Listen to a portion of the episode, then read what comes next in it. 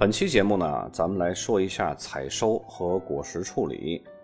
说到采收啊，很多人的固有观念就是人工采收的葡萄酿出来的葡萄酒呢，品质会更好。这样的说法对吗？对，但是也不全对。其实人工采收和机械采收呢各有优缺点。人工采收需要大量的人力，成本呢相对来说是比较高的，效率呢也是比较低的。这是它的缺点，但是优点在于力度柔和的手工方式呢，可以极大程度的减少对果实的损伤，采收的精准度呢也会更高。机械采收呢，突出的优势就是效率高，平均算下来呢，一台收割机在一小时里边完成的工作量，人工呢却要五个小时来完成。机械采收的一个比较大的缺陷呢，就是随意性比较大，采收的精准度也会比较低，会有很多的杂质。同时呢，没有人工采收的果实的完整度高，而且采收的过程呢会有强烈的震荡，会对葡萄造成破坏。对于像黑皮诺这种比较娇弱的葡萄品种而言呢，更是如此。机器采收的原理呢，就是一个巨无霸路过每一棵葡萄树的时候，通过猛烈的这种晃动，让葡萄自己就掉下来了。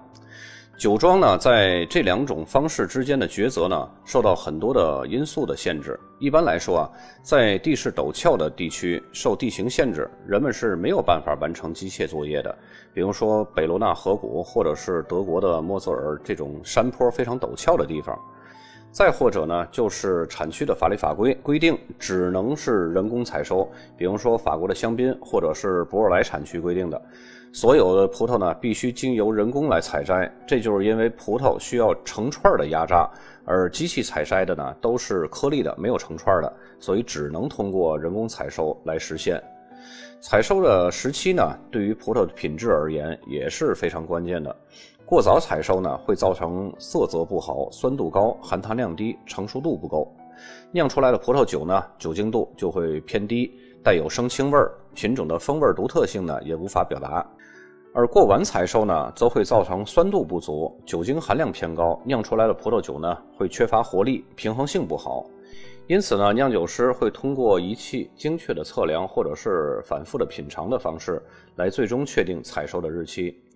在采收的一天当中的时间点也是非常重要的。一般而言呢，酿酒师会选择在早晨的露水干了之后，或者是下午三点之后来采收。避免果实过于潮湿、水汽过大而降低了风味浓度，或者呢，由于高温使得葡萄果实水分的蒸发，影响出汁率以及加速氧化。当然了，在气候温暖或者是炎热地区呢，夜晚采收的方式也是非常常见的，因为夜晚温度比较低，氧化的速度呢不会像白天那么快，而且低温呢有助于保留葡萄的香气和风味儿，还能够减少葡萄被杂菌侵染的可能。此外呢。白葡萄酒所需的发酵温度一般是比较低的，夜晚采收呢还可以降低温度损耗。一些红葡萄酒在发酵前呢也会经过冷浸渍的工序，因而呢利用低温的夜晚采收也是有利的。尤其是人工采收更像适合时间赛跑，所以每到采收季呢，很多的酒庄都会增加人手，雇很多的兼职，甚至呢有的时候人手不够，还会给他们加工资，让他们加班加点。酿酒师和酒农呢，就会像诸葛亮一样夜观天象，把握天气情况。如果采收之日恰逢大雨呢，果实就会被灌满水分，风味浓度就会大打折扣了。此外呢，还需要提前准备好专业的采收工具和设备，比如说采收剪啊、采收篮啊，或者是装运果实的车辆等等。采收呢，讲究的是快、准、稳、轻。快呢，就是讲究效率。保证了最快的时间内采收完毕，防止天气突变，同时呢，保证葡萄的新鲜度。准呢，是指下手的部位要准，用剪刀把葡萄的梗剪下来，不能损坏枝叶，同时呢，还要去除感染病菌或者是成熟度不够的果实。轻呢，就是轻拿轻放，要避免弄掉果实表皮上的果粉，更不能损坏果实。稳就是指果串拿在手里边一定要稳，装箱的时候也要放稳。如果要是夜晚作业呢，还要格外小心夜行动物，比如说蛇呀、蝙蝠啊，或者是狼，因为采收季嘛，一般天气都比较热，这些动物呢，它们喜欢夜间出行。另外呢，还要防止有跌落陡坡的这种危险。采收后的装箱和运输工作呢，一定要迅速，以最大程度的避免氧化，保证果实的新鲜度。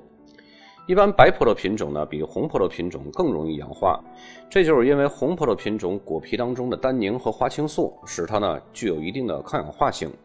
其实呢，随着科技的发展，机械采收的精准度已经大大的提升了。所以呢，除了地势原因或者是法律法规的规定，从品质上讲呢，机械采收和人工采收已经没有很大的差距了。只是呢，很多人还喜欢用“人工采收”这几个字作为商业宣传的一个概念。那么在采收之后，为了保持葡萄的新鲜度呢，要尽快把葡萄送到酿酒车间进行发酵前的果实处理。一般的步骤呢是筛选、除梗，当然这个除梗有需要带梗发酵的工艺除外啊，还有破皮、压榨。筛选的目的呢，就是去除不成熟的或者是破损的果实，以保证原材料的品质质量。当然，这一般都是酿优质酒的这么一个步骤。如果你要是酿一瓶 VCE 餐酒，就不用这么麻烦了，那样只会增加成本、浪费原材料。因为 VCE 的餐酒本身就是什么葡萄都会用的一种大杂烩。筛选呢，分为人工和机械两种。人工手工筛选呢，就是一大群人站在工作台四周呢，用手将除了成熟的好的果实以外的都给剔除掉。机械筛选的成本呢就会更高一些，因为机械非常昂贵嘛。机械筛选啊有专门的光学力选仪，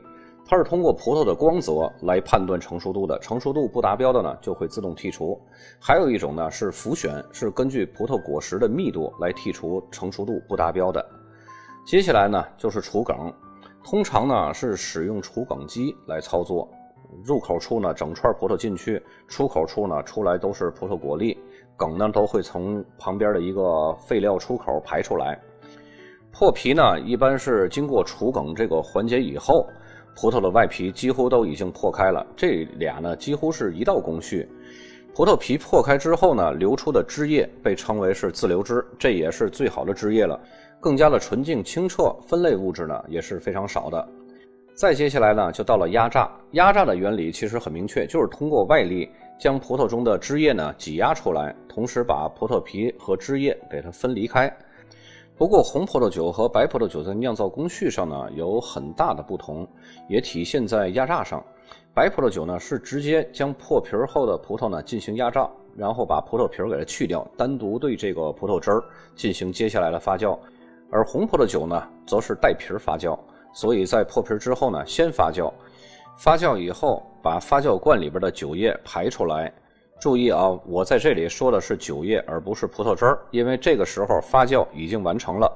紧接着呢，就是对这些个皮渣进行压榨，把皮渣里没有排净的酒液也榨干，榨出来的汁液呢叫压榨汁。含有分类的物质呢会比较多了，所以对于红葡萄酒而言啊，必须含有压榨汁来增加单宁和分类物质，